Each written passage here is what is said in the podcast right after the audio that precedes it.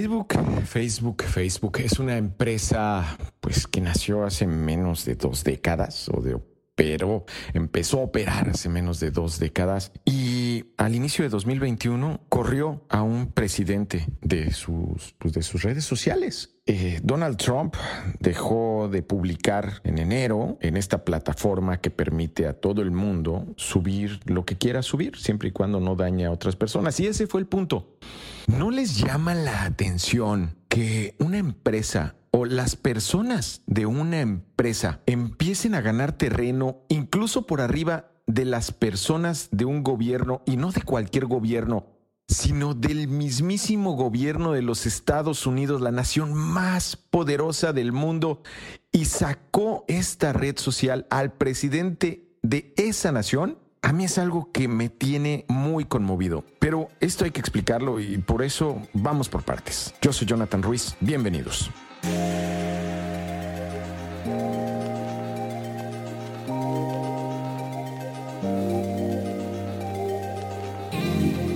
Nada. A Facebook no le afectó en nada sacar de su plataforma al expresidente de Estados Unidos. Esto parece superficial y por ser lo contrario, pues más vale ir por partes. Piensen en esto. ¿Pagan ustedes seguridad en su colonia? A lo mejor es un personaje, mujer u hombre que cuida su barrio o su cuadra. Pero ese servicio debería dárselos a ustedes el gobierno. ¿Pagan colegiaturas por sus hijos? Digo, porque el aparato gubernamental está obligado a ofrecer buena educación, pues justamente a sus hijos. ¿Acuden al IMSS o suelen preferir un, un médico, un médico particular? Si pagan impuestos, eh, deberían tener a cambio de esos impuestos todo lo anterior en la mejor calidad disponible. Pero para una parte de la población que vive en la formalidad, que vivimos en la formalidad y que representamos casi la mitad de México, desde hace años el gobierno federal parece estar ausente. Eh, la gente del Estado no pudo.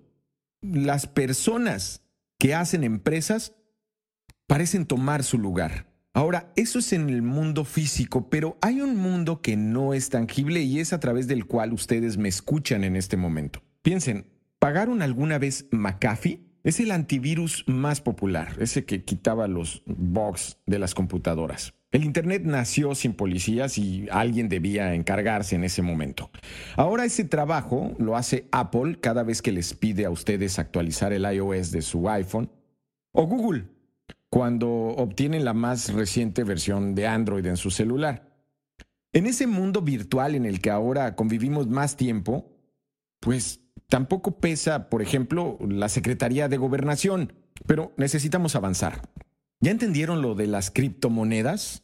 Sin meternos en lo técnico, eh, en vez de pesos, pueden ustedes usar ahora monedas virtuales como el Bitcoin y comprar ya algunas cosas sin cambiarlas, ojo, sin necesidad de cambiarlas a moneda nacional o a dólares. Ustedes pueden recibir pagos sin que se entere el SAT, el Servicio de Administración Tributaria que les cobra impuestos. O el Banco de México, por ejemplo, que es el que controla a los bancos. Por eso los criminales que ya conocen el esquema, ya lo usan. Finalmente, para llegar al punto, ¿qué prenden más frecuentemente? ¿La televisión para ver las noticias, por ejemplo, o Facebook para entretenerse con lo que sea que ustedes ven ahí? ¿O en Instagram? Que Instagram también pertenece a Facebook. Facebook e Instagram no necesitan de las pesadas concesiones estatales y están fuera del ojo del gobierno. A diferencia del Canal de las Estrellas o Azteca 13 que permanecen mientras gobernación quiera. En resumen, ustedes pueden vivir al margen del gobierno federal ya.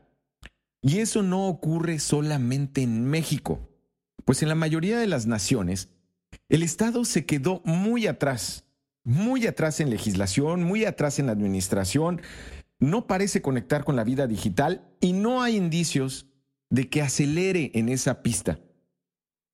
Esta semana, esta semana de mayo, la primera de mayo, un grupo de 20 personas, 20 personas de diferentes nacionalidades, no solo de Estados Unidos, también ahí hay una colombiana, y hay un brasileño. Estos personajes, que son 20 y no tienen vínculos con gobierno alguno, ratificó la decisión de dejar afuera de Facebook nada más y nada menos que al expresidente del país más poderoso, a Donald Trump.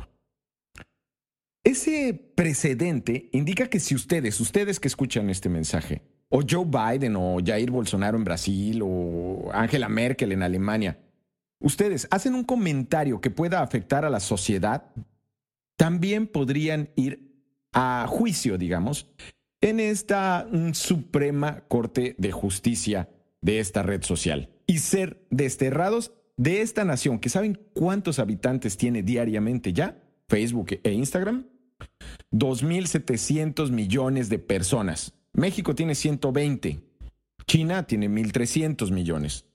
Facebook tiene 2.700 millones de personas y posiblemente pueden ser desterrados de esa nación virtual para siempre. La última palabra a decir del denominado Consejo Asesor de Contenido que patrocina la empresa de California y que tomó la decisión que les estoy comentando, la última decisión quedará en manos del líder de la organización, Mark Zuckerberg supremo líder de Facebook, que debe asumir su responsabilidad como director. ¿Qué nos trajo hasta aquí? Pues nos trajeron gobiernos que se alejan de la vida de la gente, que no la entienden ya, y empresas que asumen poder y control. La semana pasada, Facebook revisó públicamente cómo le fue a su negocio durante el primer trimestre de 2021, justamente cuando Donald Trump fue expulsado de las plataformas de la compañía. ¿Qué pasó? Pues que sus ingresos se elevaron 47% en un año, crecieron 47%. El valor de la compañía en el mercado de valores aumentó 18% en tres meses. Facebook, oigan bien este número, Facebook ya vale 897 mil millones de dólares. No hay manera de imaginar esa cantidad de dinero. Vale 897 mil millones de dólares. ¿Quieren una comparación? ¿Conocen a la mayor petrolera de Estados Unidos llamada Exxon? Vale 247 mil millones. Una cuarta parte, casi una cuarta parte, de lo que vale Facebook. Voy a abrir una cita textual. Durante los últimos dos trimestres, nuestro negocio se desempeñó mejor de lo que esperábamos. Cierro la cita textual. Esto lo dijo Mark Zuckerberg a analistas financieros el miércoles de la semana pasada. ¿Quién, ¿Quién, necesita en este momento a los enojados seguidores de Donald Trump que posiblemente abandonaron la red social? Facebook parece no necesitarlos. La gente que no trabaja en el gobierno tiene el control de las plataformas digitales. Esa gente sigue preparándose en Estados Unidos, pero también en México, en donde cada vez hay más gente educada en materia digital. Algunos desarrollan software. Otros crean aquí en México empresas como Kavak, un unicornio, porque vale ya 4 mil millones de dólares, y que compite contra los tradicionales comerciantes de coches usados. Ojo, porque esto va a atacar el mercado de los coches que compran ustedes. Todos van por los 90 millones de usuarios en Internet que tiene México. 90 millones de usuarios ya tiene este país, muchos de los cuales están en Facebook e Instagram. Hasta el padrón electoral, que en este momento se menciona mucho porque hay elecciones, este padrón electoral del INE, incluso este padrón, luce pequeño frente a esta cifra de la población de Internet en México, de 90 millones de usuarios. Lo que tenemos, pues, es un escenario en el que se está gestando un mundo virtual ajeno al mundo físico y que ustedes conviven con él todos los días. En este momento están oyendo un podcast, no pueden tocarlo, pero me están escuchando. Esta intangibilidad es un negocio que crece a velocidades sorprendentes. Ahí el gobierno parece no jugar, parece estar ausente. Las personas toman el control. Soy Jonathan Ruiz, esto es Vamos por Partes. Vamos por Partes es un podcast que es también producido con la genialidad del señor Andrés Reina. A mí me escuchan o me leen en mis redes sociales. Ruiz Torre en Facebook y en Twitter. Hasta pronto.